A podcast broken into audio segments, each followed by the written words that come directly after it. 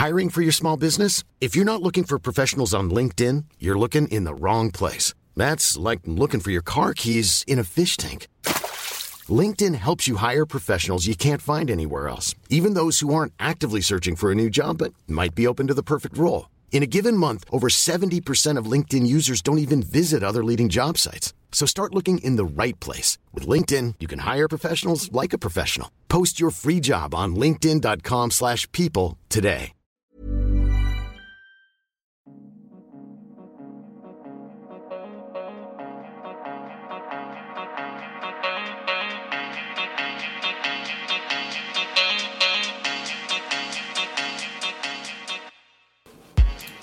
Hello à toutes et à tous et bienvenue dans Métropolite. Moi, c'est Noémie et dans ce podcast, on vous parle nourriture du monde. À chaque épisode, je pars à la rencontre d'expatriés vivant en France et prêts à partager avec nous la cuisine de leur origine et à nous en dire plus sur leurs habitudes alimentaires. Le but de ce podcast, c'est de tendre le micro à des gens comme vous et moi qui peuvent nous donner un éclairage sur des gastronomies que souvent nous ne connaissons que très peu. À la fin de chaque épisode, mon invité et moi passons du micro à la fourchette. Nous allons soit ensemble dans un restaurant cher à son cœur et qui représente bien le goût de son pays d'origine, ou bien nous nous mettons au fourneau et faisons un plat emblématique de la cuisine de son enfance. Pour suivre cette partie-là, je vous invite à vous rendre sur mon compte Instagram, at Noémie Bourrier. Et pour l'instant, envolons-nous donc pour le Portugal avec Pedro. Bonjour, bonsoir Pedro. Salut Noémie, ça va? Oui, ça va impec. Merci beaucoup de m'accueillir chez toi. Bah, grand plaisir. Et pour la petite histoire, en fait, on s'est rencontrés, toi et moi, grâce à une, une très bonne copine commune, Lise, à qui on fait des bisous. Bisous, Beijing d'ailleurs. Oui, voilà, beijinhos à Lise, et qui nous a fait nous rencontrer dans un lieu absolument fantastique, qui s'appelle, tu me corriges si je me trompe, Canelas. Canelas. Canelas. Ça, voilà. Voilà, Canelas. Euh, Sous-titré d'ailleurs sur Google, ils, dit, ils donnent leur nom, donc ils disent Canelas, le Portugal à Paris. Bah voilà. Voilà, alors sauf que c'est pas vraiment à Paris parce qu'on s'est tapé une Oui. petite mission. Quand même, un petit peu de RER en effet. Voilà, on s'est tapé une petite mission parce que Canelas se trouve à Pierrefitte-sur-Seine. Sur Seine. Et donc là-bas, on a rencontré Lise. Et en fait, elle nous a fait connaître ce lieu que moi j'ai trouvé absolument incroyable, qui est une sorte de restaurant mais ouvert du petit déjeuner au dîner, euh, qui est ouvert également les week-ends et qui est vraiment un lieu de rencontre de la communauté portugaise. En effet. Puisque vous l'avez peut-être entendu du coup euh, aux, aux quelques corrections que m'a fait Pedro, mais donc tu es portugais. Je suis portugais. Voilà. Et, euh, et donc Lise, cette amie commune, bah, nous a fait, nous a invité pour un petit déjeuner euh, vraiment portugais, mais à Pierrefitte sur scène. Voilà. J'ai été hyper, euh, hyper surprise, mais dans le très très bon sens du terme par certains produits. Mais avant qu'on en parle, Pedro, est-ce que tu peux me faire une petite présentation de toi-même? Je m'appelle Pedro, ou Pedro, euh, avec le bon accent. J'ai 35 ans, dont 10 ans de Paris. On va parler donc nourriture portugaise, mais on va surtout parler de, bah voilà, de toi, de tes expériences. D'où tu viens au Portugal? Euh, moi, je viens de Lisbonne. Je suis, je suis né à Lisbonne, j'ai grandi là-bas, mais ma famille vient du centre littoral, disons, donc une centaine de kilomètres au nord, euh, au nord de Lisbonne, là où il y a toutes les vagues géantes, euh, etc. Et euh, oui, donc pour revenir sur Canela et pour que ce soit un peu le, euh, voilà, le starting point quoi, de notre conversation, moi j'ai notamment été hallucinée par les différents cafés qui sont proposés dans cet endroit. Et en aucun cas, je n'aurais soupçonné que le Portugal était déjà si amateur de café et qu'il y avait des déclinaisons aussi nombreuses. Parce que autant, tu vois, on connaît l'Italie pour euh, son espresso, on connaît euh, voilà d'autres pays euh, comme le Vietnam aussi par exemple, qui est très réputé pour son café fait d'une certaine façon. Le Portugal, je n'en avais aucune idée. Donc est-ce que tu peux un peu nous dépeindre les possibilités de café qu'il y a au Portugal, Pedro? Et puis toi, quel est ton préféré? Ouais, oui, bah, avant de, de te répondre, c'est- un peu une obsession nationale. C'est-à-dire que pour beaucoup, ça, remplace parfois le boire le verre que tu peux avoir ici à Paris. C'est souvent au Portugal, c'est souvent boire le café, y compris le soir. Tu vois, on peut sortir pour aller boire un café. Si en semaine, on va pas nécessairement boire euh, un verre d'alcool, c'est vraiment le petit café. Donc, tu as très bien euh, saisi euh, ce qui se passait à Canelas. Et en effet, donc nous, si tu veux, au Portugal, tu as différentes tailles. Et chaque taille va avoir son nom. Et parfois, la taille, c'est aussi en lien avec un différent type du coup de conteneur, Ouais. de tasse. Et après, il y a aussi tout le dégradé. Quand tu as des, des variations de café euh, avec du lait, tous les dégradés aussi un peu du pantone, quoi. Si tu le veux, plus, euh, plus foncé ou plus clair. C'est exactement ce que tu dis, c'est un pantone Bah, de voilà. café. Un éventail de possibilités entre le plus foncé du plus foncé et le plus clair du plus clair. Et, c'est ça que je trouve Et c'est fantastique. typiquement le genre de chose qui peut faire en sorte que tu renvoies ton. Ah oui, tu renvoies ton café parce qu'il est trop parce qu'il faut, foncé, parce euh. qu'il, parce qu'il faut ajouter soit du café, soit du lait, parce que ça va pas du tout. Ah Et c'est pas, c'est, pas trop chiant de, de, de, remettre un petit peu de lait, tu vois, c'est pas. Oui, oui, oui, c'est-à-dire que voilà, les gens comprennent Mm, oui. que si t'as demandé un, un clair, euh, t'es censé avoir un, un clair, quoi, Mm, et pas un semi-foncé. Et donc toi, quel est ton préféré, Pedro? Euh, bah, moi, mon préféré, euh, c'est le galant, donc qui on est dans le café au lait, euh, qui est servi dans un verre qui doit faire une vingtaine de centilitres, quoi, donc le verre normal. Et, du coup, c'est du café avec du lait, normalement, je pense. presque moite-moite, mais moi j'aime bien foncé. Donc moi je demande, enfin peut-être un peu moins moite-moite, et moi je demande à peu près moite-moite. Donc moi j'aime bien le galant scuro, scurinho, comme on dit, toujours avec un petit diminutif à la fin. Et ça se fait de moins en moins, mais du coup, euh, typiquement dans les, dans, les, dans les cafés un peu traditionnels, surtout de ville, tu avais soit du café, ce que tu appelais le de machine ou le galant direct, donc euh, direct ou de machine, donc où tu utilisais la machine à espresso pour le faire, ou, ou sinon avec ce qu'on appelle le, le café de sachet ou le café de filtre, où tu avais aussi du café du coup un peu plus doux.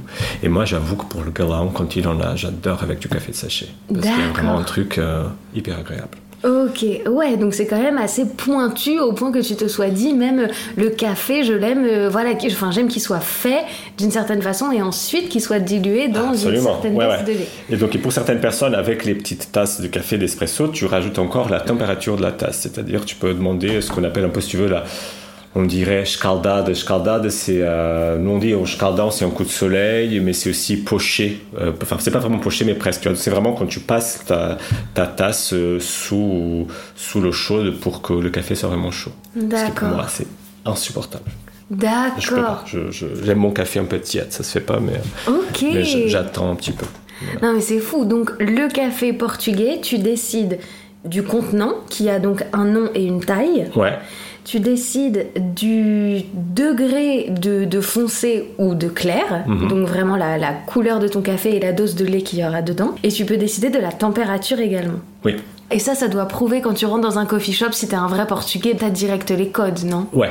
Et d'ailleurs, chez, chez Canelas, je- c'était, c'était pas le cas que la, que la serveuse était brésilienne et j'ai Oui. commandé un, un truc qu'elle connaissait pas. Oui, en fait, elle était brésilienne, en effet. Et euh, toi, Elise, d'ailleurs, vous étiez, euh, enfin, vous aviez vraiment une bonne idée précise de ce que vous vouliez comme café, et vous, vous avez dit le nom, Mhm. le, le diminutif, etc. Et, euh, et je crois que vous êtes rentré dans une petite explication avec elle, euh, parce que, parce que voilà, elle-même n'avait peut-être pas tous les codes et toutes les déclinaisons possibles. Mhm. Et j'essaierai de mettre sur Instagram pour les auditeurs. Euh, un... En fait, j'ai trouvé une cartographie du café portugais pour expliquer du coup justement tout ce dégradé et toutes ces possibilités euh, qu'il peut y avoir. Et c'est vraiment, en fait, c'est même une infographie. Ouais, infographie. c'est euh, c'est le bon mot. ouais. c'est- hallucinant quoi. Et donc voilà, nous nous sommes retrouvés autour d'une grande tasse euh, de Mm. café et ça m'a aussi permis de découvrir du coup énormément de pâtisseries, Mm. euh, de pâtisseries portugaises qui se mangent, bah, en tout cas qu'on nous on avait possibilité de prendre au petit déjeuner. Est-ce que toi tu peux me parler Pedro de euh, ce que t'aimes euh, pour ton petit déjeuner, de ce que t'as appris chez Canelas Je me souviens que c'était un croissant fourré. Donc t'avais un petit côté sucré-salé. Ou est-ce que c'était- qui Ça c'était pris? Donc ça c'est le croissant mixte, donc le, croissant mixte qui est euh, euh, du coup avec du jambon. Donc après tu mets du, du jambon et du, du fromage dedans. Moi j'ai fait ça, je me souviens. Oui. Mais avec euh, le pain de Deus, le pain de Dieu, qui est une sorte de brioche avec la noix de coco par-dessus et du sucre en poudre. Tout à fait. Ah. En fait, je me souviens vraiment que toi, t'étais allé vers du vrai sucré-salé. Ouais. Et c'est cette, euh, cette boule, ouais, cette, Ouais. euh, ce pain brioché que j'avais oublié, un peu noix de coco. ouais. Ouais, ça typiquement, c'est un des trucs que je mangeais de temps en temps quand j'habitais au Portugal, mais là, quand je rentre, c'est vraiment le genre de choses qui. qui...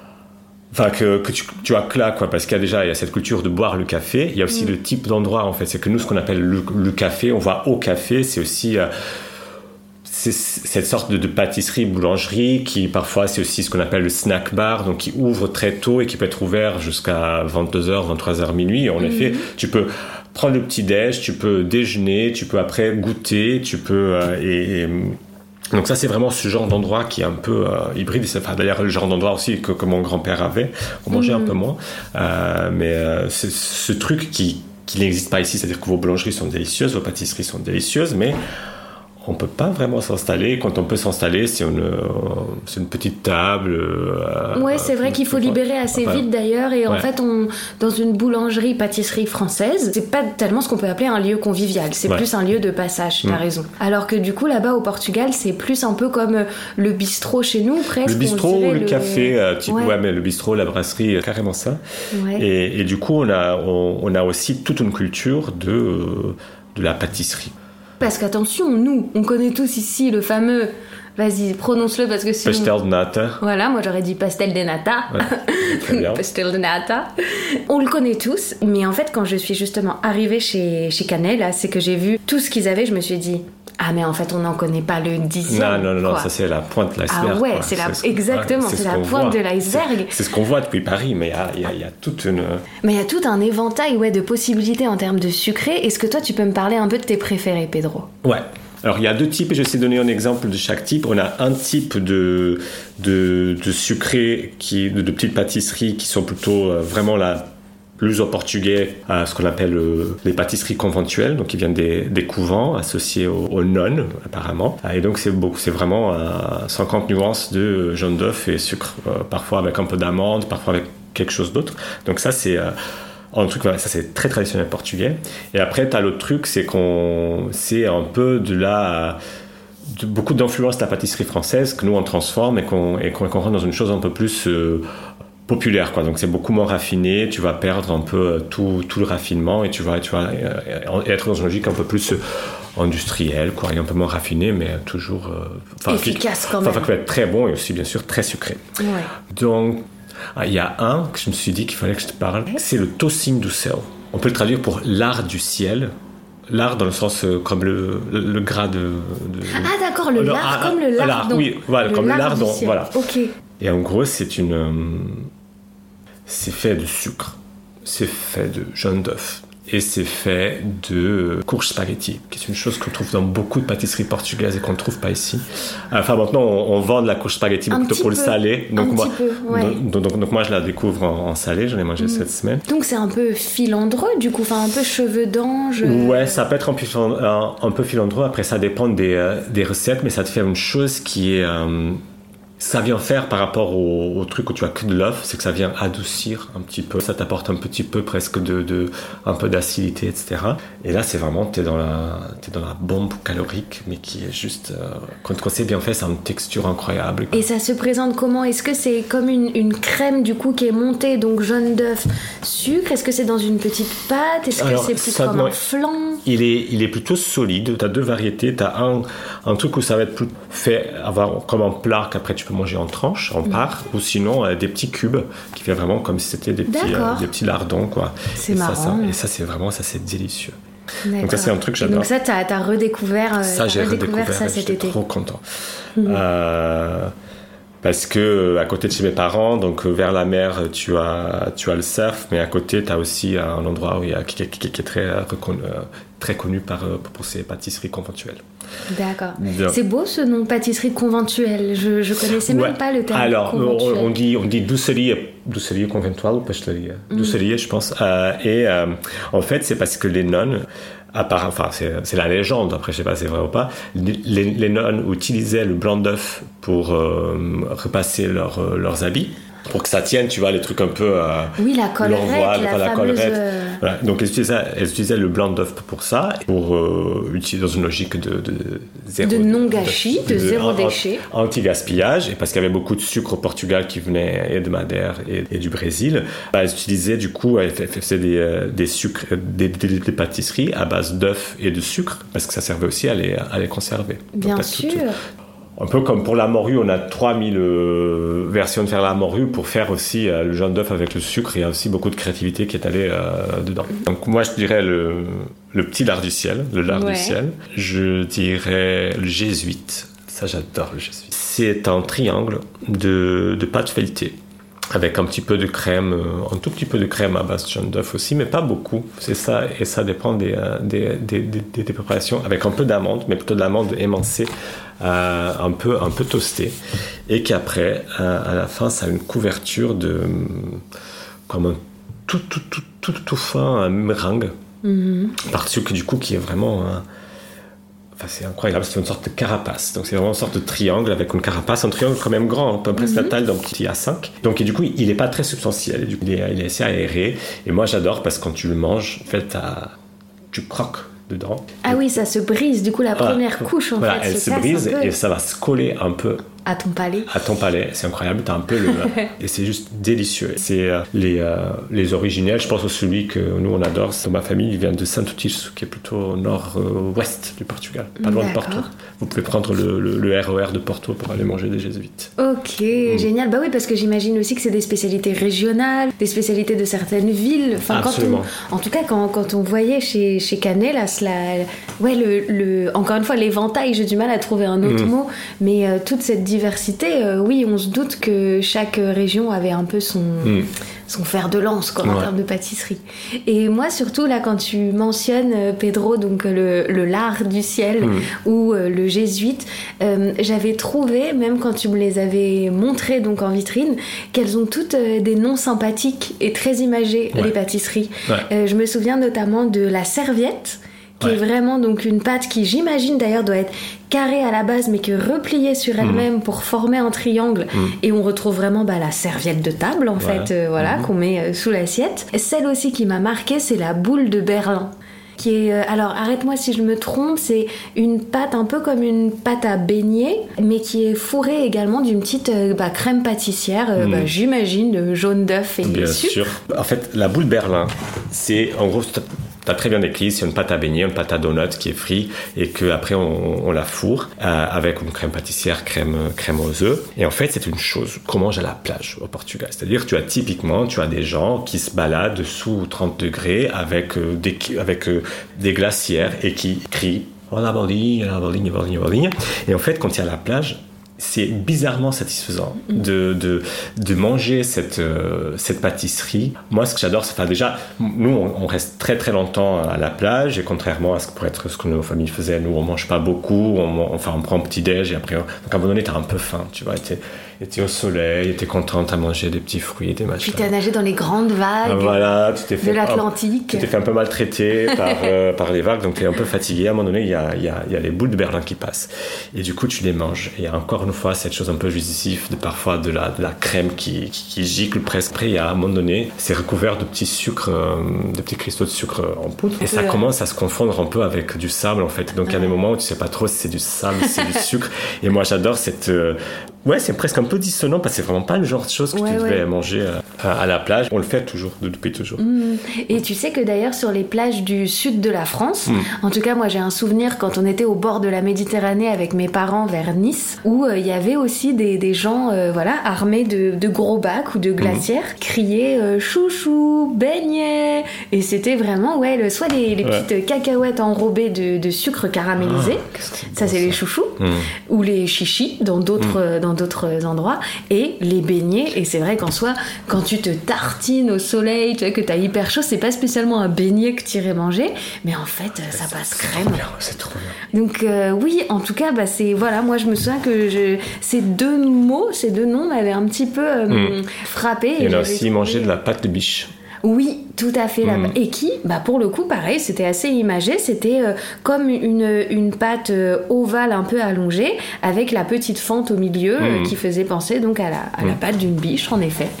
Donc, euh, en tout cas, voilà, moi j'ai été hyper surprise et frappée du, des possibilités sucrées qu'offre la nourriture portugaise. Et c'est quelque chose, tu vois, dont j'étais totalement passée à côté, même en ayant été au Portugal deux fois, à Lisbonne, euh, même trois fois. Et je, je n'avais pas réalisé à quel point c'était complet euh, en termes de, de sucrerie et de pâtisserie. Donc euh, voilà, si vous voulez tester autre chose que le pastel de nata, même s'ils le font excellemment bien chez Canelas. D'ailleurs, petite parenthèse, c'est eux qui fournissent tout Paris quand Ouais. même. voilà, moi je vous engage en tout cas à aller tester, euh, bah, à vous faire une petite mission à, à Pierrefitte. Et, et c'est ce que Lise nous disait, il paraît que c'est bondé le week-end, Mm. que énormément de gens, bah, du coup, de la communauté portugaise qui connaissent bien le lieu euh, viennent en famille, enfin que vraiment, apparemment, tu peux pas circuler. Mm. Mais voilà, si vous y allez en semaine, euh, déjeuner et, euh, et dès le petit matin, c'est marrant, il y a un peu les, euh, j'allais dire les, pas les piliers de bar, mais bon, les piliers de comptoir qui sont avec leur petit café, leur Mm. journal portugais. Et vraiment, je, je vous, vous aviez même parlé brièvement avec un monsieur qui disait, c'est comme au Portugal, quoi. Ouais. Le Portugal à Paris. Ouais. Donc, donc c'était une super expérience. Et, euh, et donc je me suis dit qu'il fallait d'autant plus qu'on parle du Portugal, de ton rapport à la Mhm. nourriture portugaise, Pedro, euh, parce que tu mentionnais rapidement tout à l'heure que ton grand-père avait un, un lieu, en tout cas, de nourriture. Il n'y avait pas tant de nourriture que ça. Il avait un grand café qui était aussi tabac, mini-marché, euh, mercerie, vraiment. Ah ouais.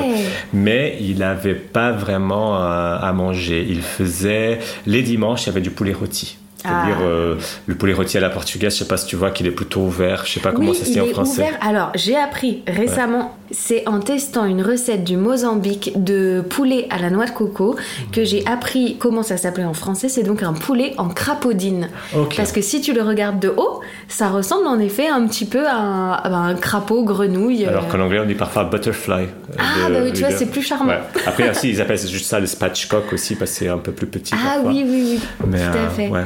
Mais je préfère donc- le crapaud, je pense. Ouais, crapaudine, ouais, tu ouais, vois. Et alors que c'est vrai que nous en France, on, le- enfin en tout cas, on ne Hmm. présente pas spécialement de poulet comme ça.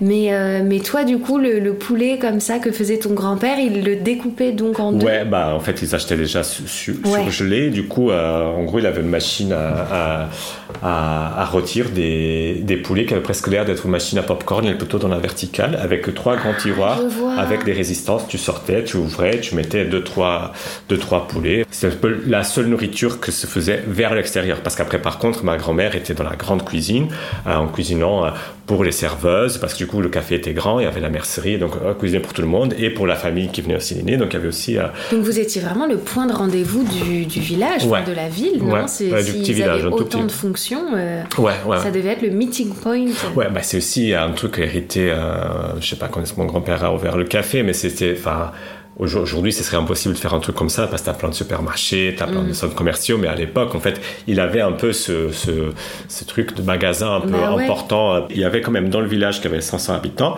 il y avait au moins quatre autres cafés. Donc il y a vraiment ce truc du café euh, de. qui- Ah. Ouais, cette importance important. du Ouais. café en termes de lieu et de boisson. Ouais. Et euh, alors, est-ce que tu peux, Pedro, là tu me parlais donc du poulet du dimanche, Mhm. est-ce que tu peux un peu me parler des plats de ton enfance, du goût de ton enfance euh, dans ton quotidien au Portugal? Hum, moi, j'avais une mère que j'avais, j'ai une mère euh, qui cuisine très bien Euh, et, et qui du coup faisait à manger tous les jours, ou presque tous les jours. Et, et du coup, j'ai, grandi euh, en très bien mangeant, enfin en mangeant très bien. Pas nécessairement tout le temps très traditionnel, très portugais, mais on mangeait très bien euh, et euh, on mangeait, euh, ce qui est une caractéristique euh, classique de la cuisine portugaise, on, on mangeait avec abondance, constamment avec abondance. Euh, et après, les, les plats peut-être un peu plus traditionnels, ils étaient souvent du coup des plats de week-end. Nous, on allait tous les, tous les week-ends du coup au village où mon grand-père avait le café. Et du coup, c'était là qu'on sortait, aller, euh, où on faisait euh, les plats plus traditionnels qui souvent te demandent un petit peu plus de temps. Ouais, bien sûr. Euh, mais j'ai grandi avec la nourriture faite à la maison. euh, avec... En gros, si tu veux, le, le repas traditionnel euh, tel que moi je, je le vois au Portugal, c'est entrée plat dessert. L'entrée est un potage. Hmm. Euh, non, c'est pas un L'autre jour, je sais pas où je. Parce que vous, par contre, vous avez 50 manières d'appeler la soupe et nous, on a une seule. Le velouté, Et le potage, la soupe. le- La dernière fois, j'ai vu dans un restaurant le consommé, je crois, Voilà. Euh, le bouillon. Euh, ouais, ouais, c'est vrai. Soupe, mais- quoi. Ouais, Donc, soupe. nous, on a soupe. Il y a une vraie différence, euh, et ça c'est drôle parce que je le retrouve dans plusieurs interviews avec différentes personnes euh, originaires voilà, de, de différents endroits dans le monde. C'est qu'ils me disent, notamment euh, avec quand j'ai interviewé un jeune homme écossais, un jeune homme hongkongais, ils me disent pour vous, la soupe c'est 100 morceaux euh, veloutés. Enfin, c'est vrai que nous on a vraiment cette culture du, du velouté, même en industriel, tu Mm. vois, les soupliers big, etc. Et eux, pour eux, ils me disent non, pour nous la soupe dans notre pays c'est avec des morceaux, Mm. avec de la mâche, tu vois. Qu'est-ce que c'est au Portugal? C'est comment? Entre deux, l'art Ouais. du compromis. En gros, si tu es au Portugal, il y a toujours une base qui est une purée, donc en, en- en velouté, si tu veux, et la base, euh, enfin, je pense qu'après chaque famille doit avoir un peu sa, sa variation, mais en gros, tu as des pommes de terre, des oignons, euh, peut-être du lavé et un truc orange, donc normalement des, euh, des carottes. Donc ça c'est un peu la base. Ça c'est la base, je n'appelle rien. Et après on mixe ça et après on ajoute en, en dernier truc. Et du coup le potage au poireau est un potage où il y a cette base et à la fin tu ajoutes tes poireaux qui vont juste cuire un petit peu. Et alors qu'il y a, c'est peut-être des ingrédients qu'il y a le moins, tu vois. Mm, mais du coup, Au cresson pareil, on met du cresson à la fin, euh, etc., etc. Ah, Mais il y a rarement de, de la soupe avec morceaux. On a la soupe julienne, donc là, c'est des légumes en julienne, mais c'est rare, c'est un truc de cantine d'école. hein. D'accord. Et, et après certaines soupes, mais qui te ramènent presque vers le plat, quoi. Des soupes Ouais, très, très des soupes assez riches, euh. Avec de la, de la viande, etc. D'accord. Mm. Et ensuite, du coup, après ça, c'est un plat souvent un peu comme en France, viande accompagnement ou Ouais, poisson euh, je- accompagnement. Je, je- ouais, je dirais donc plutôt protéines animales, Ouais. accompagnement. Euh, L'accompagnement était presque toujours féculent, parfois double féculent, riz pommes de terre. Et si c'est du poisson, tu peux avoir un ou deux légumes qui vont avec. Donc là, tu vas avoir des pommes de terre bouillies, tu peux avoir ça, soit un peu de carottes, un peu de brocoli, que sais-je. Ou sinon, la fameuse salade, euh, que pour nous, c'est de la laitue, de la tomate s'il en a, et euh, des oignons crus. Avec après juste de l'huile d'olive tu jettes dessus et, de, et, du, et du, du vinaigre. Et alors, Pedro, là, tu mentionnais, tu sais, les, donc les, un peu les repas du quotidien. Mm. Est-ce que toi aussi, dans ton enfance, t'avais un peu des trucs, euh, comment dire, des desserts industriels que t'aimais bien manger quand t'étais petit? Moi, par exemple, j'ai le souvenir du flambi en Mm. France. Donc tu tires la languette et puis tu, tu relèves le, euh, le petit euh, baquet en plastique, là, et t'as ton flambi. Qu'est-ce que tu Selling a little or a lot? Shopify helps you do your thing however you cha-ching. Shopify is the global commerce platform that helps you sell at every stage of your business. From the launch your online shop stage to the first real life store stage, all the way to the did we just hit a million orders stage. Shopify is there to help you grow. Shopify helps you turn browsers into buyers with the internet's best converting checkout. 36% better on average compared to other leading commerce platforms because businesses that grow grow with Shopify. Get a $1 per month trial period at shopify.com/work. slash work. shopify.com/work. slash work. tu mangeais quand t'étais petit en fin de repas? Moi, je. Alors, c'était rare, c'était plutôt le, le truc d'anniversaire. Euh, mais moi, j'adore ce qu'on appelle le, le pudding Bocados. C'était la marque. Euh, Bocados voulant dire euh, bouche sucrée ou bouche douce. Et c'était vraiment le- des, donc des puddings, euh, mais le plus industriel possible au monde. Et il avait toute une gamme de parfums. Et là, bonheur du, du- de, de l'enfant gourmand, mon grand-père ayant un mini-marché, T'avais tous les parfums. tous les parfums. Et j'avais le droit, pendant l'été, quand j'étais vraiment, quand tu arrivais, tu sais, tu, tu commençais vers la mi-août, quand ton enfant commençait à être insupportable. Moi, là, j'avais. Tu lâches la bride. Mais, mais là, j'avais le droit, genre, je faisais des, presque des cocktails de pudding où je faisais, tu vois, où d'abord, je faisais un premier, avec, avec ma mère, on, on faisait un premier parfum, on mettait un peu au frigo, après, on préparait l'autre et on, et on rajoutait, et on faisait des choses un peu mélangées, et c'était. Mais alors, quand tu dis pudding, est-ce que c'était un peu comme une crème? C'était quelque chose de. Alors, ce qu'on appelle en portugais un pudding, un pudding, il a une consistance euh, plus proche de la crème caramel, je dirais. Ok. Que du coup, c'est ce que nous, au Portugal, on va appeler un peu un, pudding flan. C'est souvent, euh, en fait, de la crème caramel. D'accord. notre flan. Il y avait une Ah. poudre et euh, de l'eau chaude, dans mon souvenir, c'est ce qu'il avait. Ah ouais? Ah ouais. mais alors attends, c'était des kits?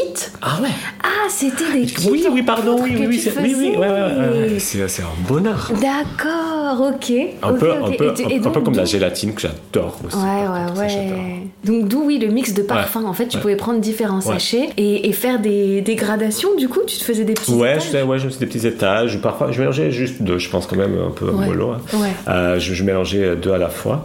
Mais tout ça, je pense que c'est, que c'est des bonheurs de l'Espagne, là que je pense. Je pense que tout, tout ça, c'était des marques espagnoles qui, qui, qui D'accord. venaient, qui étaient un bonheur. Quoi. Ok, ok. Donc ça, c'est un peu pour tes souvenirs d'enfance de l'ordre du quotidien, Mm. on dira. Euh, et tu mentionnais le fait que ta grand-mère faisait des plats un petit peu plus traditionnels, un peu plus vraiment Ouais, et- cuisine portugaise. Et ma mère tu- aussi, hein. Et ta ouais. maman Mm. aussi. Est-ce que tu peux me parler un peu de plats traditionnels, du coup, qui t'ont marqué, de plats régionaux ou Mm. nationaux, si ça existe? Alors, dans ma région, et ça par contre, on mange rarement à la maison, il y a quand même le poisson grillé. Ah bah ça, bien sûr. enfin, on est- ça, par contre, est con. est con. Le bonheur. Et là, maintenant, quand je, quand je rentre au Portugal, c'est euh, Mm. environnementalement, c'est une catastrophe, mais je mange autant de poissons que je peux. C'est ça. C'est pas moi qui vais te juger, Pedro. Ah non, mais là, franchement, il y, a- il y a peu de choses qui me rendent aussi heureux que du, du bon poisson très bien grillé. Et là, du coup, c'est vraiment un petit peu de pommes de terre, une abondante salade avec des poivrons grillés, avec un bon verre de vin. Le goût vraiment euh, de la braise, tu vois, du bar. Parce que quand je dis grillé, c'est, enfin, nous, on est plutôt vraiment à la braise, donc avec le goût un peu, un peu fumé du barbecue. C'est juste, c'est, euh, une joie, une joie immense. Donc, il y a ça, déjà. Donc, nous, on fait pas trop à la maison. Quand on le fait, euh, là, c'est c'est toujours euh, difficile. Enfin, on mange content, mais aussi toujours, c'est pas aussi C'est pas bon. pareil, bah oui. c'est vraiment- c'est un peu comme les Américains avec le barbecue, tu vois. Il y a vraiment des gens qui sont des génies de la grillade, tu Ah, vois. Et donc, et donc, euh, Et du fumage aussi, ouais, ouais. Et, et donc, euh, vraiment, ça, je pourrais manger que ça pendant des mois quand je suis Mm. au Portugal. Donc ça, c'est des choses que j'aime beaucoup et c'est traditionnel. Ça, c'est très traditionnel de ma région, qu'on n'est pas loin de la mer, donc euh, c'est très important. Moi, je dirais après, ce que j'adore, j'adore le arroz de cabidela. Ouais. C-A-B-I-D-E-L-A qui est un, un- ça commence comme un, donc au Portugal on a beaucoup les riz on appelle riz 2 et souvent c'est c'est c'est des grandes casseroles où on fait soit mijoter une viande ou soit on fait une préparation euh, avant et après on ajoute de, du riz avec beaucoup d'eau. Donc finalement ça te donne un riz euh, un riz avec euh, qui a certains parfois les étrangers disent que c'est une soupe mais pour nous c'est un riz. C'est juste qu'on met beaucoup d'eau parce qu'on a un grain de riz qui s'appelle le carolino qui est entre euh, le riz lambda, long Ouais. grain et euh, le riz euh, que les Italiens utilisent pour le risotto. Ah donc oui, qui, le riz rond. qui, qui, qui- laisse un peu de, de Bah, de mâche plus. ouais, de mâche Et d'amidon. et- et d'amidon, c'est ça. Ouais. Mm. Donc ça, ça rend le truc un peu, un peu plus onctueux et crémeux. Donc riz de cabidelle, c'est euh, avec euh, de la poule. Et donc de la poule parfois un peu, ou du poulet un peu. Surtout nous on avait nos, poulets, donc ils peuvent être un peu, un peu, un peu tough, un peu, Ouais, un peu ferme. un peu, peu ferme. Donc il faut les cuisiner un peu longtemps. Mm. Du coup, moi, ça va. Et là-bas, c'est un mijoté de oignons, euh, tomates, passata, tomates, et euh, avec un petit peu toujours pour assaisonner euh, de la charcuterie, donc un petit peu de lard, cette fois-ci du, du, du lard ou, ou du cholis. Donc tu cuisines avec du vin aussi, tu, tu cuisines ça. Euh, et après, quand il est déjà bien cuit, tu ajoutes de l'eau pour cuire le riz. Et quand le riz est presque, presque, presque, presque cuit, tu ajoutes le sang de la poule Oh, d'accord. le sang qui a été conservé avec du vinaigre pour que ça coagule pas. Et ça, enfin moi je Ça suis doit pas. être assez spécifique, ça même à trouver. Non, c'est dans les boucheries. Alors dans nous, les- bah, bah, nous, nous, nous, on avait du coup chez nous, donc quand Ouais. on tuait la, la poule, on, gardait le sang, mais ça se trouve encore dans les, ça, se trouve dans les boucheries. Et, et moi, je suis pas très euh, viscère. Enfin, moi, je suis pas très. euh, mais là, du coup, ça n'a pas du tout euh, de problème de texture ni ni ni ni, ni goûts parfois très très forts. Et là, vraiment, ce que ça apporte, c'est un truc un peu euh, presque un peu sucré. Euh, avec un peu de l'acidité du vinaigre qui était dans la dans Oui, dans la le sang. conservation Ouais. du sang. ouais. Et, et- et ça fait un truc en plus qui, est, qui a une couleur euh, marron, qui est vraiment très bon. Et donc euh, c'est des blagues pour les enfants. Bah, c'était pas mon cas parce qu'on avait, on, on voyait les, les poules en train d'être tuées. Donc, euh, mais pour les enfants, souvent c'est du riz au chocolat. D'accord. Ça c'est vraiment très bon. Mais en effet, ça a l'air très bon. Et du coup, est-ce que tu te retrouves à manger ça dans un bol, dans une assiette creuse Parce que c'est un peu liquide, enfin. Euh, non, souple, pas nécessairement. Donc tu peux manger quand même dans une assiette Oui, oui, plate. il y a, Donc on il y, est a, pas- il y, a, il y a du liquide, mais il n'est pas hyper abondant. Donc le truc, c'est vraiment, il faut manger tout de suite, parce que sinon le riz continue d'absorber le, le, Ah, le jus, bien jus, sûr. et du coup, il devient un peu moins intéressant. Et après, moi, je, fais- je- je mange ça avec du pain, quoi. Donc ça, c'est délicieux. Donc après, il y a tous les riz aussi qui sont en poisson, aux fruits de mer, ça, j'adore. Bah, on parle un peu de morue, quand même. Ah bah ouais, quand même. Euh, Il y en a beaucoup de morue. Ouais. C'est une arrivée tardive dans ma vie. Moi, j'aimais pas trop la morue. Euh, je trouvais ça un peu, un peu, un peu chiant. Moi, ma préférée, c'est là aujourd'hui, je vais dire que ma préférée, c'est euh, bacalhau com broa. Donc broa, c'est un pain euh, que je sais pas trop comment il est fait, mais qui peut être fait souvent avec euh, du maïs, ce qui est rare au Portugal. Et c'est un, pain du coup qui est euh, très très dense, euh, mais assez humide euh, et qui dans a un truc un peu douceâtre et qui a euh, je, retrouve des choses un peu pareilles euh, dans les dans les boulangeries euh, très euh, très branchées qui, qui, qui existent désormais les grands pains de seigle qui, sont, qui vont être un peu plus bas que les autres, Oui, moins aérés. Moins levé, Ouais, ouais, plus, ouais. oui, plus condensé. Donc ça, ça c'est plus proche de la broa, sauf qu'on a aussi de, de, de- de blé et de maïs milho. Et du coup, en gros, si tu vois, c'est un- c'est- c'est une morue qui est faite au four, donc euh, un peu, pas vraiment confite, mais qui est faite au four, qui va cuisiner. Et on le fait une sorte de, de, croûte de, de broa euh, avec de l'huile d'olive et un peu d'ail et qu'on va manger avec du coup des légumes qui n'existent enfin qu'on peut manger alors qu'on va manger avec des pommes de terre coup de poing ça s'appelle comme ça Ouais. Réellement Ouais. Euh, c'est des pommes de terre que tu vas cuire euh, au four avec beaucoup de sel et rien d'autre. Euh, et du coup, le sel, ce qu'il va faire, c'est qu'il va, il va déshydrater un peu les, les pommes de terre. Mm. Et toi, ce que tu fais après, c'est que tu vas, tu les sors et du coup, tu, tu, tu, tu Tu les prends, tapes. tu les tapes. Et du coup, elles vont, elles vont, elles vont se, elles vont, elles vont s'écraser un petit peu, mais pas trop. ouais, ouais. Le but étant juste que- qu'elles soient assez fermes, enfin assez entières, mais assez ouvertes pour pouvoir absorber ce que tu vas mettre dessus, qui Bien est sûr. beaucoup d'huile d'olive, beaucoup de persil et beaucoup d'ail. Ah ça, c'est ouais. très bon. Mais les Portugais, vous êtes des kiffeurs. C'est très Franchement, bon. ça donne envie. Hein. Ah non, mais ça. Donc, et du coup, avec grelos, c'est grelos que on mange pas ici, mais ça, c'est génial. Ah, mais oui, parce que nous, in fine, la morue, on la connaît que sous forme de brandade. Alors, j'ai j'ai une discussion. Enfin, j'ai l'impression. Oui, j'ai cette discussion, c'était quand? Ah, Pedro enlève ses lunettes, il a l'air comme Oh ça. oui, c'était la semaine dernière à la cantine. À la cantine, il y avait la brandade et il y, a- des gens qui sont venus me voir en disant que la brandade était portugaise. Et je me dis, Ah bah, pas du tout, non. La brandade, elle n'est pas portugaise. La brandade, elle est du sud-ouest de la France. Ouais. Enfin, c'est bien la brandade. Je la trouve un peu chiante, mais bon, mais la morue est bonne. Euh, mais non, euh, la brandade de morue n'est pas portugaise. Ouais, voilà, que ce soit dit une Voilà, fois voilà. pour toutes. Ouais. Les Portugais font de la morue sous Ouais. bien des formes, mais certainement pas sous brandade. J'ai j'ai enfin j'ai fait une recherche sur Google pour voir quel serait le, plat de morue portugais qui serait surtout com- composé de purée de pommes de terre et et de morue. Il y a un truc qui s'appelle bacalhau à conde de guarda, mais que j'ai jamais vu nulle part, que j'ai Ouais. jamais mangé, mais donc ça va être une chose un peu euh, très régionale typiquement.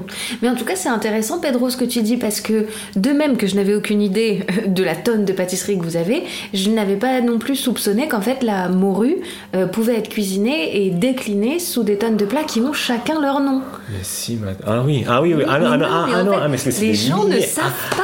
Ah non, mais oui, oui, ah oui, oui, oui, oui, oui, oui, oui. Les gens ne Ah savent non, mais pas. morue grillée, c'est très bon. Au barbecue, pareil, avec, du coup, avec les pommes de terre, comme je t'ai raconté, souvent on fait ça et on rajoute la, la morue que tu as un peu effilochée après l'avoir grillée. Ça, c'est délicieux. La morue frite, c'est délicieux. La morue frite, après, tu peux mettre un peu des oignons confits par-dessus. Elle va se- elle va Mm. s'imprégner du, du confit d'oignons et d'huile d'olive. Ça, c'est délicieux. Les beignets de morue. Là, du coup, c'est une sorte de brandade morue frite, en fait. Ça, par contre, ça, c'est peut-être ça, Ah, avec un peu de persil. Ça, Mais tu sais que ce moment, en tout cas, il me fait penser à cette scène anthologique dans Forrest Gump, tu sais, où t'as Booba qui dit euh, J'aime les beignets de crevettes, la soupe de crevettes, les crevettes à l'eau, les crevettes à l'huile. cre- Et donc, en fait, il y a autant de possibilités Ouais, de morue ouais. euh, Ah au Portugal. C'est clair. Ok. Donc, en tout cas, toi, ta préférée, c'est celle-là dont tu nous as parlé, avec cette croûte un peu de pain et euh, arrosée d'huile d'olive et de, Ouais. de pommes de terre Terre, coup ouais. de poing. euh, Et avec les légumes en sautés, euh, donc euh, des, des c'est un peu des pousses de navet, Ouais. mais qu'on mange pas vraiment ailleurs. Et ça, c'est délicieux parce que c'est un peu amer, c'est très bon. D'accord. Oui, forcément, t'as aussi des bons légumes que tu trouves pas euh, ici, quoi. Ouais, mais ici, je trouve quand même que la qualité et la diversité de légumes, elle est plus forte euh, ici. Ouais. euh, ouais, au Portugal, c'est quand même un pays qui est pas. C'est un pays à la base qui est, qui est, qui, qui- qui est pas très fertile, tu vois. Donc je pense que c'est pour ça aussi qu'on n'a pas nécessairement euh, beaucoup des la, terres arides, le- ouais. avec la, qu'on n'a pas autant la culture du légume qu'on peut avoir Mm. En France ou en Italie. Mm. C'est un pays très chaud.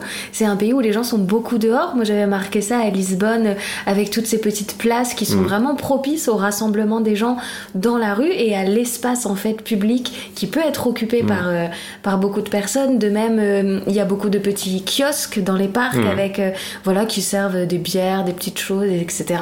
Est-ce que toi, tu peux me parler un peu de tes souvenirs de, de street food? Est-ce qu'il y a des, des choses qu'on mange dans la rue, des encas, euh, des encas un peu de, de lieux publics, ou est-ce que est-ce qu'on mange pas tant que ça et que c'est plus euh, Il à en- boire? Quel est ton ressenti toi sur la nourriture de rue portugaise? Alors, nourriture de rue, littéralement, il y a deux, trois trucs qui me viennent à l'esprit. Parce que ces kiosques, ils existaient, mais ils sont, ils sont après, on, on les a repêchés assez récemment. Donc, ça, c'est des, des années 2000, et c'est vraiment une merveille qui sont apparues. Ouais. Mais de la street food, tu vois, les. Les marrons, les châtaignes. Euh, le 11 novembre, pour nous, c'est pas l'armistice, c'est la Saint-Martin. D'accord. Donc typiquement, c'est le moment où, où on mange des châtaignes, on boit notre, ce qui serait notre équivalent au Beaujolais, donc l'agopé. Euh, euh, et je- donc peut-être qu'il y en aura là bientôt. Euh, donc là, dans la rue, traditionnellement, tu avais, euh, as encore un peu, des personnes qui sont en train de, de, de rôtir des, euh, des, des, des, châtaignes sur des, sur des petits, ils ont des petits, des petits, des petits véhicules. Ils ont, parce que je pas employé caddie, parce qu'ici à Paris, il y a des gens qui font ça sur des caddies. Oui. C'est pas des caddies transformés, mais qui ont une sorte de tiroir où tu mets du, du, du, charbon un peu en braise. Et du coup, après, ils ont un fougadeil où, où, ils ont, euh, où ils sont en train de, de, de, de cuire les châtaignes, qui du coup, sont que, ils ont que un, un coup de, de couteau pour que, et beaucoup de sel. Et du coup, tu manges un truc qui a le goût de châtaigne, de sel et de cendre. Bon. Et ça, c'est très bon. Et surtout, il y avait toute la ville était euh, est parfumée de cette fumée. Tu as l'impression qu'il y avait des, des, fours partout. Et à l'époque, maintenant c'est interdit, en plus, il, euh, ils servaient ça dans les feuilles des pages jaunes. Un petit, un petit cône et ils mettaient des trucs dedans. Et ça, c'est délicieux. Donc ça, c'est la street food que, que je vois. Et, et ça, c'est l'odeur de l'automne. Ouais, ouais, ça, c'est food ah, ouais, ça, c'est un bonheur. Et tu sais, mm. en plus, euh, c'est vraiment le début de, de l'automne. Parfois, il fait encore un petit peu beau. Là, on appelle ça l'été de Saint-Martin. Donc c'est un bonheur. Mm. Et après, il y a, je dirais, les sandwichs. Donc il y a la version roulotte qui est beaucoup de nuit. Et surtout ça pas nécessairement en ville. Mais quand tu rentres de soirée tu t'arrêtes pour manger un sandwich et vraiment et les sandwichs c'est un, un, petit pain avec encore une fois un bout de protéines à l'intérieur. Et ça c'est vraiment la base. donc ça c'est la bifane. Donc c'est un steak de porc ou le preg, qui est un steak de, de, de bœuf, mais un tout, tout petit, hein, un, un, faux filet. Euh, mais moi, ce que j'adore à Lisbonne, c'est les endroits où tu peux, où tu as vraiment, il y en a encore que, que, quelques-uns, où tu peux tu mettre tout, mais tout mettre dans un pain et le manger. Donc, du coup, tu vas retrouver les fritures, qu'on mange les petits beignets frits, dans du pain.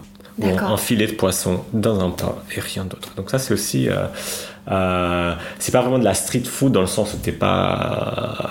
Non, mais quand même, c'est de la nourriture, ouais, bah ouais, ouais. c'est quelque chose que tu mets entre deux tranches de pain et que tu peux manger dehors, en tout cas mmh. sans couvert.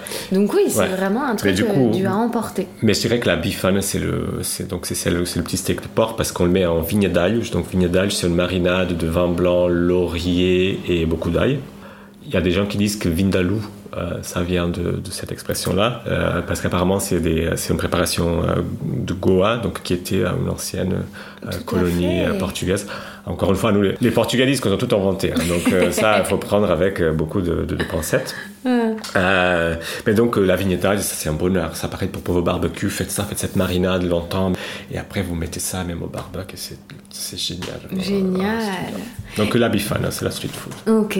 Et alors, est-ce qu'on peut parler, Pedro, de ce fameux sandwich, tu sais, qui est... Alors attends, je sais, remets tes lunettes. Ouais. Alors...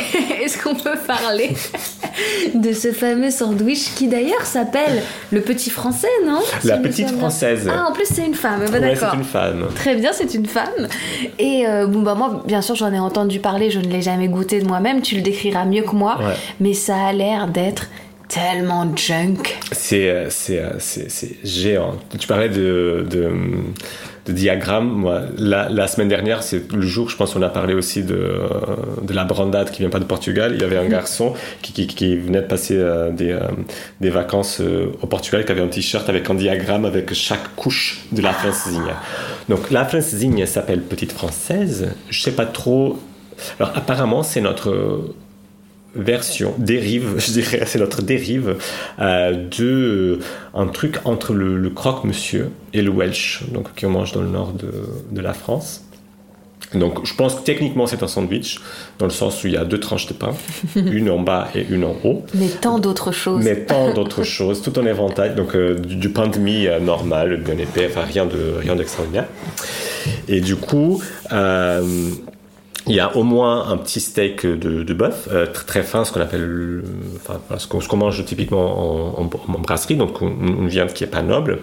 Et après, il y a de la charcuterie, je dirais au moins euh, du jambon cuit, au moins ça, euh, des petites saucisses, c'est euh, la linguisse, c'est délicieux, ça c'est délicieux, et que du coup tu coupes en, moitié et que tu mets aussi, donc tout ça un peu cuit avant de mettre dans le sandwich.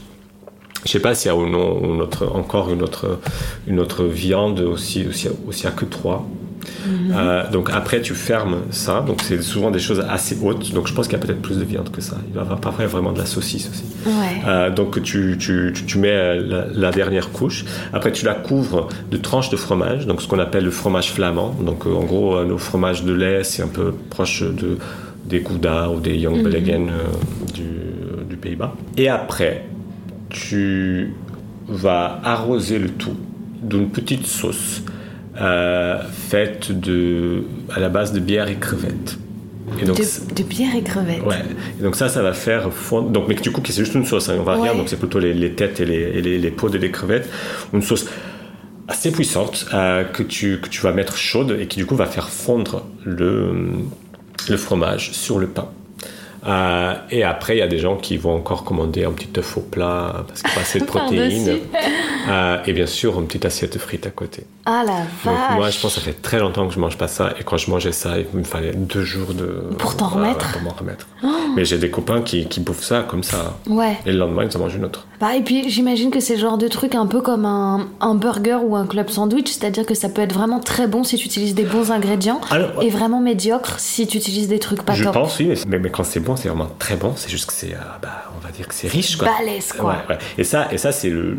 Alors, apparemment ça vient de Porto, mais après, euh, il y a des gens qui ça vient de Santa Maria da Feia, qui est une petite ville pas loin de Porto. Mais donc ça, c'est typiquement, c'est euh, à Porto, il y a les concours pour quelle est la meilleure francesinine euh, de, la, de la ville. Ah ouais, la vache, ok. Ouais, ça me, ça me paraissait intéressant, tu vois, qu'on en parle parce que je, pense l'un des, l'une des choses, c'est drôle comme les choses euh, s'exportent en dehors mm. des pays, mais euh, ne sont pas forcément les, les choses préférées mm. des habitants.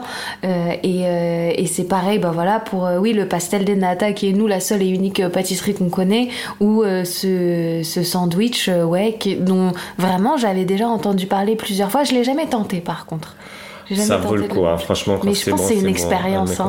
Et en plus, euh, à Porto, tu as des T'as as très belle brasserie où, où tu es encore accueilli par, par des serveurs qui sont, euh, tu vois, qui, ont, sont, qui, qui, sont en uniforme, où les nappes sont encore en tissu, dans une lumière un peu tamisée, donc ça vaut le coup. Ah ouais, et là, boum, tu prends ta, ta francisine et, euh, et, bim, ça dégage en junk, quoi. Et alors Pedro, tu mentionnais aussi quand tu parlais des châtaignes pour la Saint-Martin, mm. tu mentionnais donc du coup que c'était votre armistice à vous, donc le 11 novembre, enfin, en tout cas c'était Même si on a participé à la guerre, hein, mais on, a, se dit que c'était pas, ça ouais, pas le et, ça m'amène du coup à te poser la question des célébrations que, en tout cas, toi, tu pouvais célébrer mhm. au Portugal et de la nourriture qui, s'accompagnait pendant ces fêtes. Mhm. Euh, qu'est-ce que toi, tu, célébrais dans ta famille? Pâques et Noël. Globalement, c'est ça. D'ailleurs, quand je suis venu en France, c'était un peu dur pour ma mère qu'elle comprenne que je vienne pas pour Pâques. Ah oui? Ouais. D'accord. Alors que Noël, enfin, Noël, j'y vais parce que ça c'est. Donc, euh, c'est finalement, c'est des repas où les plats sont pareils enfin assez pareil, que en gros le vendredi de Pâques, pour nous c'est férié, pas comme ici, donc euh, que c'est euh, c'est le jour de la mort euh, de Jésus. Donc c'est la fin de la carême, c'est le dernier jour où tu dois, où tu peux pas en théorie manger de la viande, même si c'est le seul jour où en gros tu es obligé de manger du poisson. Et on va manger euh, de la morue chez moi typiquement. Et ça va être la morue. Euh, ah de quelle façon alors Bouillie dans de l'eau. Juste bouillie dans de l'eau avec du chou, des œufs. Des œufs durs. Des œufs durs, des pommes de terre et peut-être voilà. Donc vraiment dans la simplicité totale, sachant que pour ça il faut vraiment avoir une très bonne morue. Et du coup, au Portugal, tu, tu, peux acheter ta morue un peu comme ici le fromage combien de mois de affinage. Euh, tu vas plutôt acheter euh, chez moi quand c'est vraiment le jour de fête, tu vas acheter plutôt de la morue islandaise et pas nécessairement la norvégienne. Voilà. La, morue euh, vient des eaux très froides, donc typiquement Norvège, Islande et Terre-Neuve. Aujourd'hui un peu moins et du coup, mais le Portugal faisait la pêche de la morue et ce qui explique aussi une certaine présence de, migrants, enfin présence migratoire portugaise dans, dans les côtes est de l'Amérique du Nord. Ok, hmm. makes sense. On la pêchait, mais pas chez nous. D'accord. Et du coup, on la salait parce que c'était précisément ce qui me permettait. Oui, pour la conserver et pour la ramener au pays. Hmm. Avant que tu manges la, la morue, tu as tout le travail de la, de la dessaler. Ça, ça prend au moins 48 heures. Chez moi, on le fait souvent avant et après on le congèle. Mais sinon, tu peux la faire. Euh, euh, il faut se préparer 48 heures avant. Et sinon, j'ai un copain qui, quand il fait euh, des, des plats de morue géniaux avec beaucoup de béchamel, il, il, il a fait dessaler dans, de, dans du lait. Et après, il utilise ce lait-là pour faire la béchamel. Ça peut être très bon. D'accord, ok. Donc en tout cas, pour Pâques, un repas bah, relativement sain. Ouais, donc ça, et on n'a pas nécessairement de, dessert moi, chez moi typique, on a le foulard qui est un gâteau typique, euh, plutôt euh, une texture assez dense, presque comme l'abro dont je parlais tout à l'heure, mais plutôt sucré, mais pas trop. Donc un pain sucré euh, qui a un œuf au milieu et une tresse. Et l'œuf est juste peu symbole de la fertilité. Euh. D'accord. Et ce que vous avez qui est les chocolats, c'est ça? Oui. Pour nous, c'est les amandes. Donc les amandes et les dragées. Et donc typiquement, il y, a tout un éventail d'amandes que tu, que tu peux choisir c'est devenu un peu désuet. Et moi, j'avais toujours mes deux, trois amandes préférées. C'est quoi tes amandes préférées? Moi, c'est euh, l'amande milanaise. En gros, c'est un peu comme le chouchou. En gros, c'est des amandes torréfiées couvertes de, caramel, quoi. Mhm. Et j'aimais beaucoup euh, les amandes couvertes au chocolat. Ok, donc ça, c'était pour Pâques. Et après dimanche de Pâques, on va manger un agneau. Euh, D'accord, de l'agneau pascal. Four. Donc, on le fait mariner la veille idéalement avec une préparation huile d'olive, ail, sel, poivre, beaucoup de paprika et du vin blanc. Donc il marine et après il va au four, température un peu basse. Et on mange ça avec des pommes de terre qu'on fait au four aussi. Euh, par exemple, les pommes de terre boulanger qui sont avec du sel, avec euh, de la paprika aussi. Ce sont des pommes de terre, encore une fois, un peu sèches qui vont être un peu croustillantes et qui vont aller bien avec euh, la sauce du tout. Pour Noël, on va. La, la veille de Noël, on va répéter la morue. Mhm. Donc euh, pareil, sans, sans, sans, grosse différence. Et euh, le jour de Noël, chez moi, on va manger du chevreau euh, qui va être à peu près comme, comme l'agneau. Là, c'était le chevreau, que c'était ma tante qui ramenait euh, de, la montagne. C'était délicieux. ça doit être bon, le chevreau. J'ai jamais goûté. Ah, c'est délicieux, c'est très bon. C'est très, très, très bon. Moi, j'ai passé très longtemps. Euh, mes amis français pensaient que j'étais très bourge parce qu'ils disaient que je mangeais du chevreuil pour Noël. Ah, mais du coup, euh, j'ai pris un peu de temps à comprendre que non, non, non. Que non, c'était du chevreau. Ouais, pas bourge du tout. et, mais très terroir, donc ah, ouais, Très terroir, c'est très bon. Et c'est fait euh, donc du coup oui avec le même genre de marinade avec, du paprika. Ouais. Et, et, par contre là ce qu'on fait, on fait un, enfin au moins dans ma famille, on fait un riz de viscère avec. Du coup, tu prends les viscères euh, du, du, chevreau et tu vas faire un riz euh, qui, qui ah va accompagner le truc, plus un légume sauté, souvent des, du chou. Euh, des pommes de terre. Donc là, tu es dans le double, dans le double féculent. Riz pommes de terre. Et ce riz de, de viscère, Pedro, c'est euh, comme un, pareil, c'est sous forme de bouillon, enfin un peu comme quand tu nous expliquais. Non, il, il, il, va être un peu humide, mais pas tant que ça. Tu vas commencer par cuire euh, les viscères et après tu ajoutes l'eau et après tu vas cuire le riz avec les viscères dans cette eau de viscères. encore une fois, c'est en même temps c'est dans l'optique euh, zéro gâchis. Ouais. C'est bien. Clairement. Mm, mm. D'accord. Le euh, respect de l'animal euh, qu'on tue pour manger et du coup on utilise absolument tout. Ouais, et ça, ça chez moi tout le monde adore. Moi, je suis seul. Moi j'essaie de mettre un peu aux viscères précisément pour le zéro gâchis. J'ai un peu du mal. Et est-ce que vous finissez le repas par quelque chose de particulier en termes de dessert, de sucré Ça, c'est toute la période. Et ça, c'est l'explosion de friture. Alors il y a aussi des, y a aussi des, vrais desserts un peu de plats, mais qui sont, mais le truc typique au Portugal, c'est des fritures de Noël. Et là, encore une fois, tu vas trouver des variétés régionales, des variétés machin. Enfin, moi, j'ai une passion friture. Et la friture de Noël, c'est vraiment, c'est un bonheur parce que c'est friture sucrée. Mais encore une fois, pas trop sucrée. Par exemple, moi, ce que je fais toujours chez moi, c'est les rêves. Et les rêves, en gros, c'est presque une pâte à choux qu'après tu vas frire. Et tu vas la laisser frire et tu vas, au fur et à mesure, tu, tu la, tu la tapotes avec ta, ta fourchette pour qu'elle ouvre, pour qu'elle soit du coup assez grande, mais euh, très aérée à l'intérieur. Donc, ça, mmh. typiquement, il n'y a pas beaucoup. Il y a un goût juste un petit peu de, bah, de, de, citron, pasta mis un petit peu de citron et de cannelle avec, euh, avec, euh, avec euh, la pâte à choux quand tu la faisais, mais sinon il n'y a rien d'autre. on a un peu le French toast, le, pain perdu, mais qu'on va frire pas dans le beurre, dans l'huile. Et mhm. qu'après, dans le nord, tu vas avoir des sirops au Porto et des choses comme ça. chez moi, on le fait un peu moins. Et moi, ce que j'adore, il y a deux choses que j'adore. Il y a un qui est au couche coulant, c'est vraiment un truc, vraiment, c'est presque comme un, un craquant frit. C'est typiquement, je me dis, c'est peut-être presque une batte, presque une panure. Et du coup, c'est presque un, rectangle que tu, où tu fais euh, trois entailles. Et du coup, quand ça frit, ça, ça donne de la place pour, euh, pour, euh, pour, pour, gagner en volume et donc gagner en, croustillant. ouais, c'est très bon. Et les meilleurs, c'est les asvièches, c'est des petits, des petits trucs, presque des petits dumplings, des, des petits dumplings fourrés. Moi, j'adore ceux qui sont fourrés en compote de pois chiches. Compote de pois chiches. Et qu'après, tu vas frire. Et c'est marrant, ouais, comme vous utilisez du coup donc certains éléments. Tu vois, tu parlais de la courge spaghetti mm. ou là des pois chiches mm. que nous on utilise plutôt dans la cuisine salée. Mm. Mais vous, du coup, c'est des éléments que vous utilisez dans le sucré. On l'utilise beaucoup aussi dans le salé, mais euh, là le pois chiche, euh, on l'utilise aussi. C'est le seul, le, seul dessert, le seul sucré que je connais avec du pois chiche. D'accord. Donc ça c'est ça c'est délicieux. Et après on a aussi euh, les filioches qui peuvent être faits aussi avec la courge, mais avec la courge plutôt normale, donc pas la spaghetti nécessairement. À la carotte aussi, à l'orange, donc il y a. Il y a moult possibilités. Il y a moult possibilités. Là, encore une fois, c'est les trucs d'hiver. Quoi. Donc, la créativité portugaise, quand même, c'est quelque chose à dire. Et hein, tout ça pour frire. Bah, merci beaucoup en tout cas de, nous, de, nous, avoir parlé de, de ton ressenti quoi, sur la mhm. nourriture euh, portugaise. C'était passionnant. Et moi je trouve que c'est une cuisine dont on ne parle pas assez, euh, voire pas du tout. Enfin, je, je, trouve, tu vois, comparé même aux livres qu'on peut trouver dans le commerce, à ce mhm. qu'on voit sur euh, certaines nourritures voilà, du sud de l'Europe et d'ailleurs. Et, et, je trouve que la nourriture portugaise gagne à être connue. Donc merci de nous avoir partagé de ton expérience. Bah, merci à toi. C'est un plaisir. Voilà, comme vous l'avez vu, ça a été une longue conversation avec Pedro. J'espère que vous en avez découvert autant que moi sur la nourriture portugaise et que ça vous donnera donc notamment envie de découvrir leur pâtisserie mais également leurs plats et leurs fritures. D'ici là, rendez-vous sur ma page Instagram, at Noémie Bourrier, pour voir ce qu'on s'est cuisiné, Pedro et moi, à la suite de cette interview.